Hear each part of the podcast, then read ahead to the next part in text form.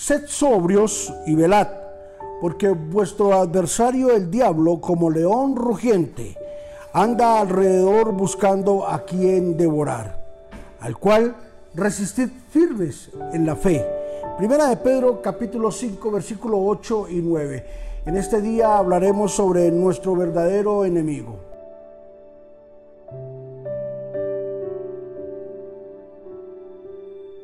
La estrategia más grande que tiene el adversario es hacernos ver las cosas al contrario, es hacer ver las cosas fuertes como algo leve, como algo insignificante, porque él sabe que las consecuencias van a ser fatales. ¿Cuántas personas no están pasando por un momento tormentoso, por una relación que no era la voluntad de Dios? ¿Cuántas personas están pagando las consecuencias de haber hecho un mal negocio, de haber hecho una mala inversión y hoy pagan las consecuencias de una crisis financiera. ¿Cuántas personas hoy en día están pasando por un momento muy triste y muy amargo por haber tomado una decisión que no era la correcta? ¿Sabes? Porque esa es la estrategia del enemigo. Hacernos creer que aquellas decisiones leves no van a tener consecuencias y el diablo es experto en camuflarse para hacernos unos daños increíbles. El, diablo siempre se irá a meter por las cosas leves, por las cosas que pensamos por las cuales no se va a meter, pero ya tiene preparado un arsenal completamente para, para atacarnos a nosotros y destruirnos y derribarnos. ¿Qué tal? Si en esta hora podemos entender que nuestro adversario es un ser espiritual, que nuestro adversario es un ser que fue creado por Dios, pero que dejó tocar en su corazón las puertas del orgullo, y el orgullo y la vanidad lo conllevaron a una condenación eterna, a ser el enemigo número uno del hombre en la tierra. Y cuando Dios proclamó que sería enemigo de nosotros, delegó esta tarea a la mujer en el libro de Génesis cuando le dijo, tú le herirás, tú le aplastarás la cabeza y él te herirá en el calcañar.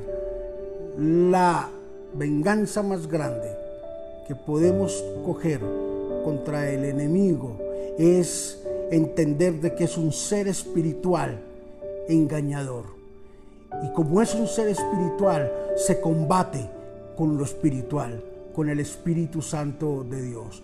No con nuestras acciones, no con esas cosas, sino con el Espíritu de Dios es quien lo podemos combatir. Él es nuestro enemigo. Tu enemigo no es tu esposo. Tu enemigo no es tu esposa. Tu enemigo no es tu vecino, tus hijos. Tu enemigo no son las personas que están a tu lado. Nuestro enemigo nuestro verdadero enemigo es un ser espiritual, al cual hay que vencerlo parados firmes con la convicción en nuestra fe. Padre, te bendecimos en este día maravilloso, glorioso, en este día, Señor, lleno y cargado de bendiciones para nosotros.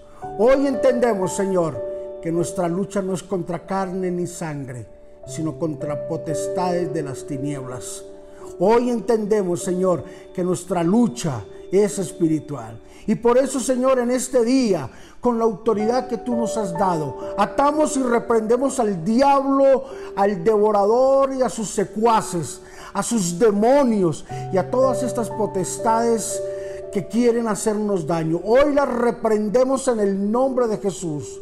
Los neutralizamos declaramos que no tiene poder sobre nosotros y que asimismo, Señor, que el poder y la gloria del Espíritu Santo reinan en nosotros.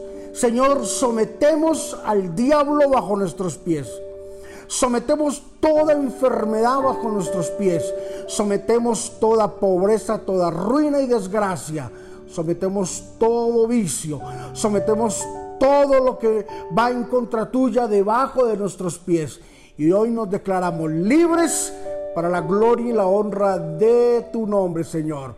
Y hoy podemos decir que avanzamos en libertad, que avanzamos en victoria, Señor, porque hoy descubrimos y aceptamos que nuestro enemigo no es de carne, que nuestro enemigo no es nuestro hermano, no es nuestra familia, nuestro enemigo es el diablo, al cual le reprendemos en el nombre de Jesús.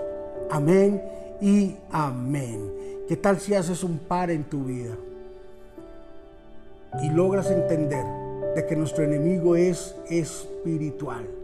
Lo espiritual se combate con lo espiritual. Bendiciones.